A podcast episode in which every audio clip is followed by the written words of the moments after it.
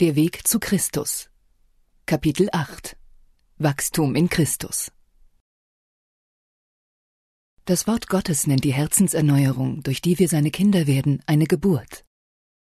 Außerdem wird diese Veränderung mit dem Aufgehen des guten Samens verglichen, den der Hausvater gesät hat.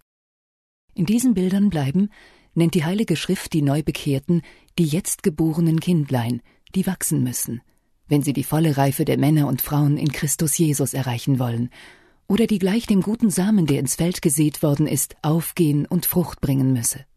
1. Petrus 2, Vers 2, Epheser 4, Vers 15.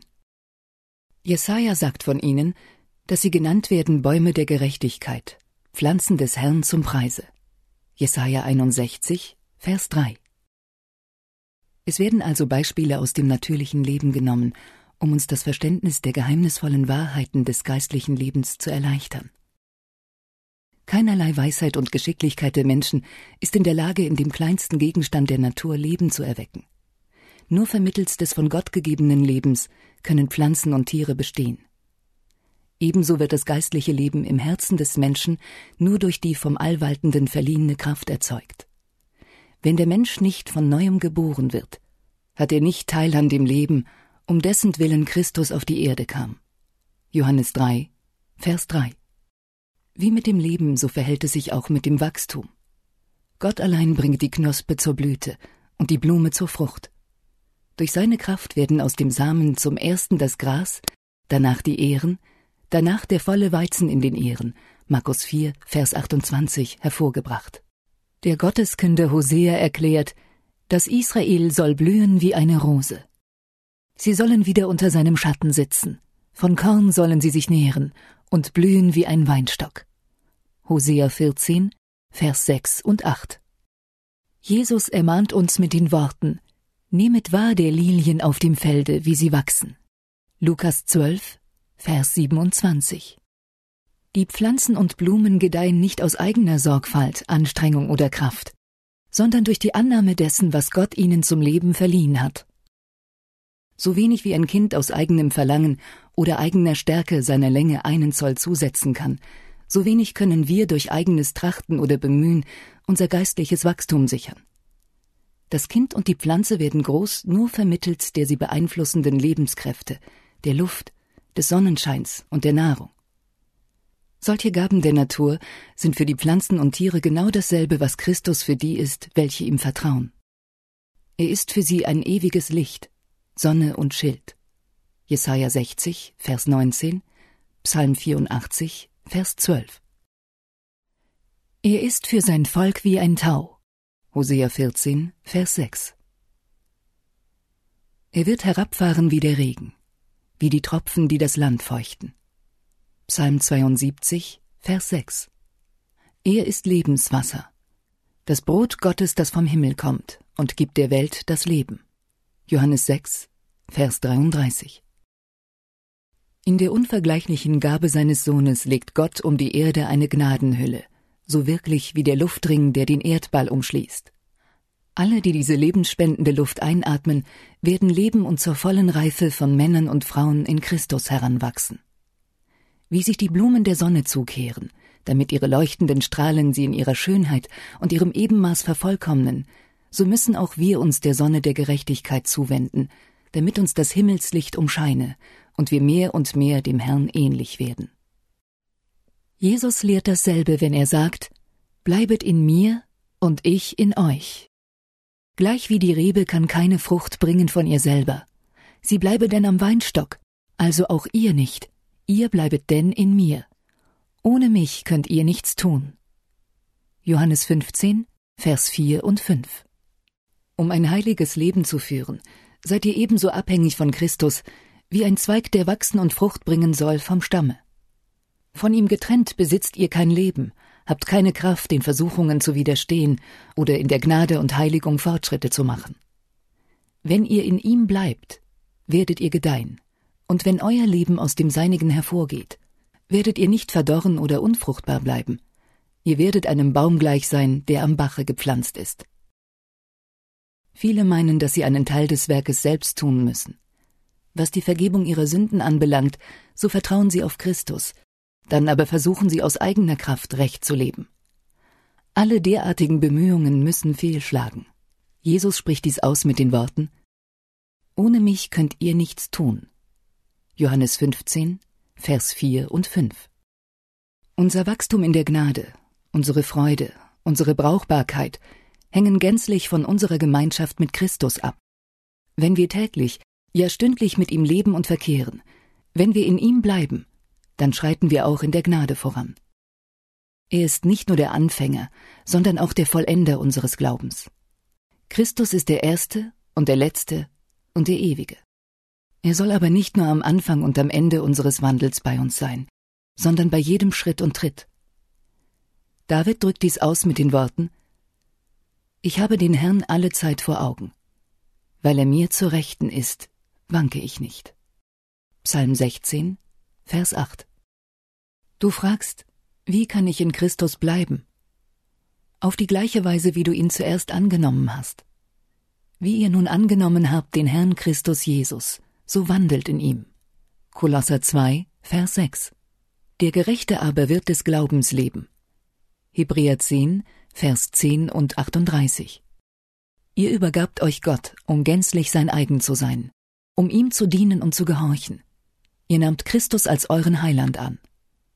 Ihr konntet euch nicht selbst von euren Sünden reinigen, konntet nicht eure Herzen umschaffen. Aber mit eurer Hingabe an Gott bekundet ihr das feste Vertrauen, dass er dies alles um Christi willen für euch tun würde.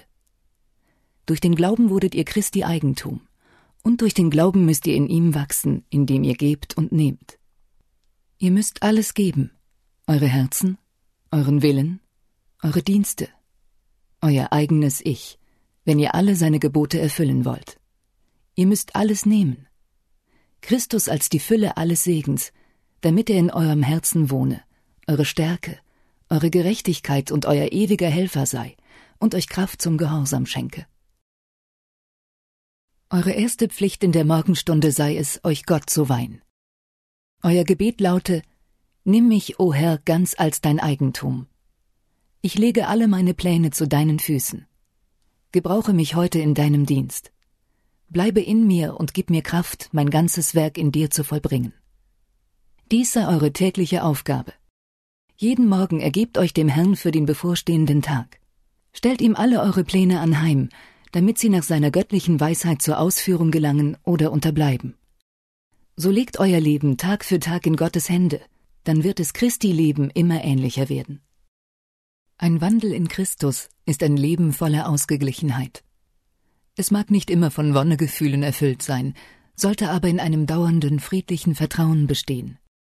Eure Hoffnung liegt nicht in euch, sondern in Christus.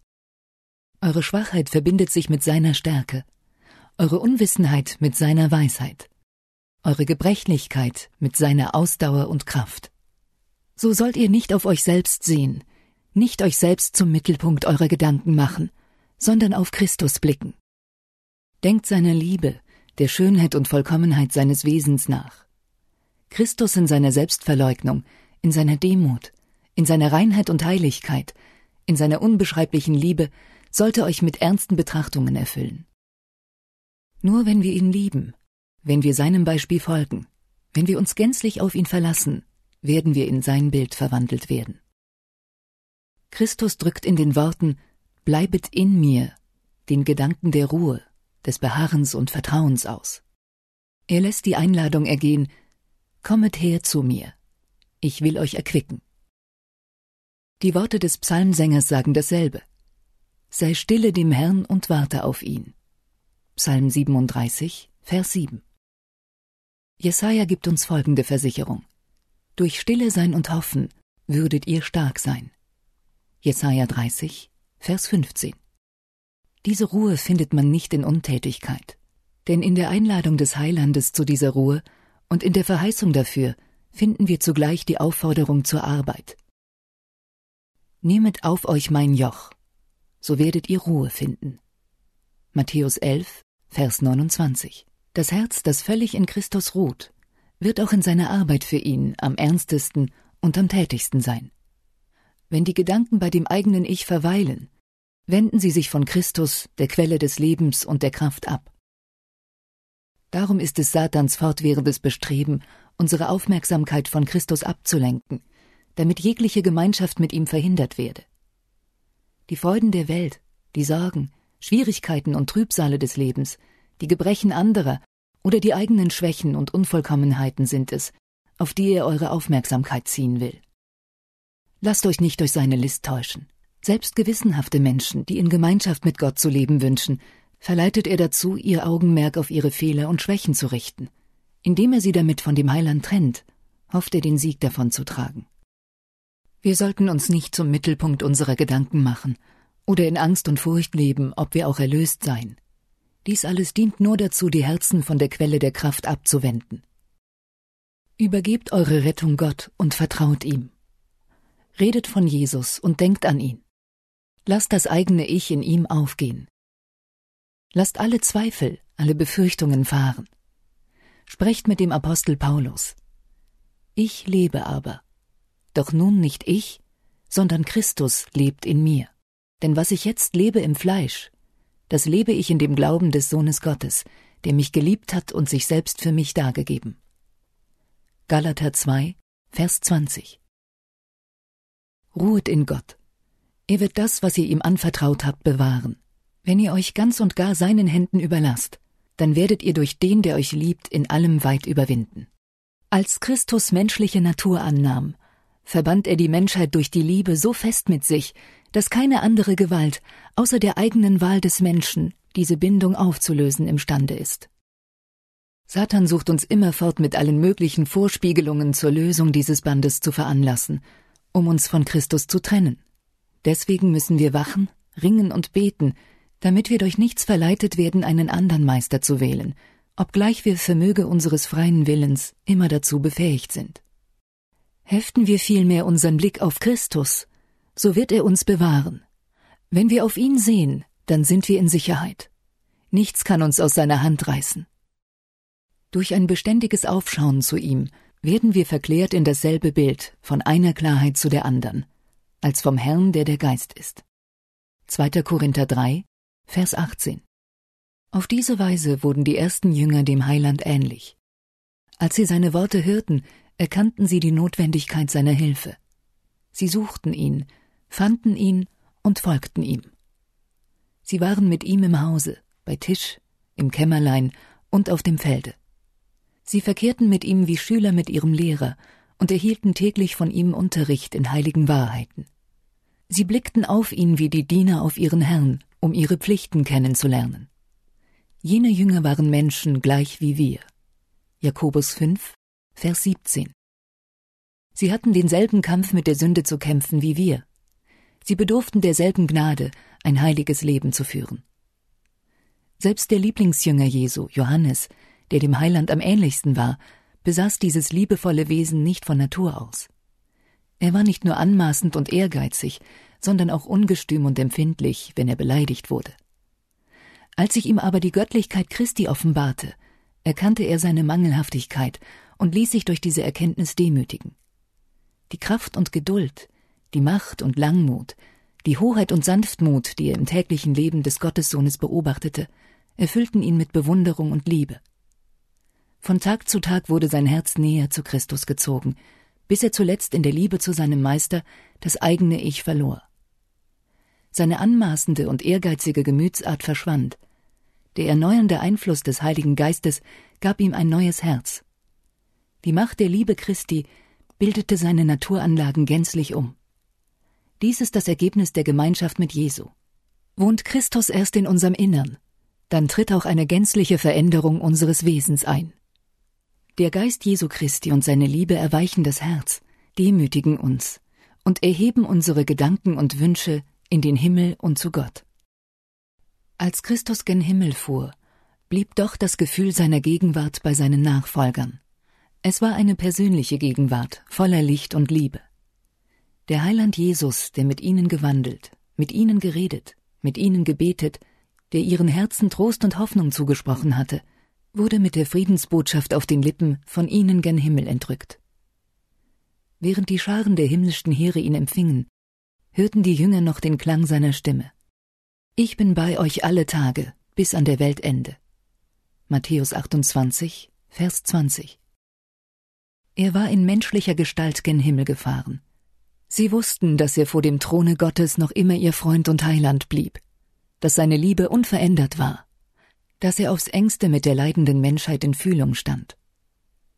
Er brachte das Verdienst seines eigenen Blutes vor Gott dar und zeigte ihm seine durchbohrten Hände und Füße in Erinnerung an den Preis, den er für seine Erlösten bezahlt hatte. Sie wussten, dass er gen Himmel gefahren war, um für sie Wohnungen zu bereiten, wussten auch, dass er wiederkommen würde, um sie zu sich zu nehmen. Wenn diese Jünger sich nach der Himmelfahrt ihres Herrn versammelten, brachten sie ihre Bitten in Jesu Namen vor den Vater. Mit Ehrfurcht beugten sie sich im Gebet und wiederholten die Verheißung So ihr den Vater etwas bitten werdet in meinem Namen, so wird er es euch geben. Bisher habt ihr nichts gebeten in meinem Namen. Bittet, so werdet ihr nehmen, dass eure Freude vollkommen sei. Johannes 16, Vers 23 und 24. Sie erhoben ihre Glaubenshände höher und höher mit dem Zeugnis, Christus ist hier, der gestorben ist. Ja viel mehr, der auch auferwecket ist, welcher ist zur Rechten Gottes und vertritt uns. Römer 8, Vers 34. Das Pfingstfest brachte ihnen die Gegenwart des Beistandes, der nach Christi Worten in ihnen sein sollte. Weiter hatte er ihnen gesagt, Es ist euch gut, dass ich hingehe. Denn so ich nicht hingehe, so kommt der Tröster nicht zu euch. So ich aber gehe, will ich ihn zu euch senden. Hinfort musste Christus durch seinen Geist beständig in den Herzen seiner Kinder weilen. Ihre Geistesgemeinschaft mit ihm war jetzt enger als vorher die persönliche. Das Licht, die Liebe und Stärke des in ihnen wohnenden Christus fanden einen Widerschein in ihren Gesichtszügen, so dass die Menschen bei ihrem Anblick sich verwunderten, denn sie kannten sie auch wohl, dass sie mit Jesu gewesen waren. Apostelgeschichte 4, Vers 13 Was Christus seinen ersten Jünger gewesen ist, will er auch heute seinen Kindern sein. Denn als er die kleine Schar seiner Jünger zum letzten Gebet um sich gesammelt hatte, sagte er, Ich bitte aber nicht allein für sie, sondern auch für die, so durch ihr Wort an mich glauben werden. Johannes 17, Vers 20. Jesus hat für uns gefleht, dass wir in der gleichen Weise mit ihm eins würden, wie er mit dem Vater eins ist. Welch eine Vereinigung ist das?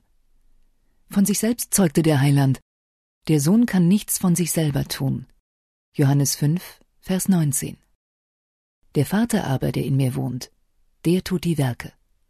Johannes 14, Vers 10. Wohnt Christus erst in unseren Herzen, dann wird er auch in uns wirken. Beides, das Wollen und das Vollbringen, nach seinem Wohlgefallen. Philippa 2, Vers 13. Wir werden wirken, wie er gewirkt hat. Wir werden dabei den gleichen Geist offenbaren wie er. Wenn wir ihn so lieben und in ihm bleiben, dann werden wir wachsen in allen Stücken an dem, der das Haupt ist, Christus. Epheser 4, Vers 15.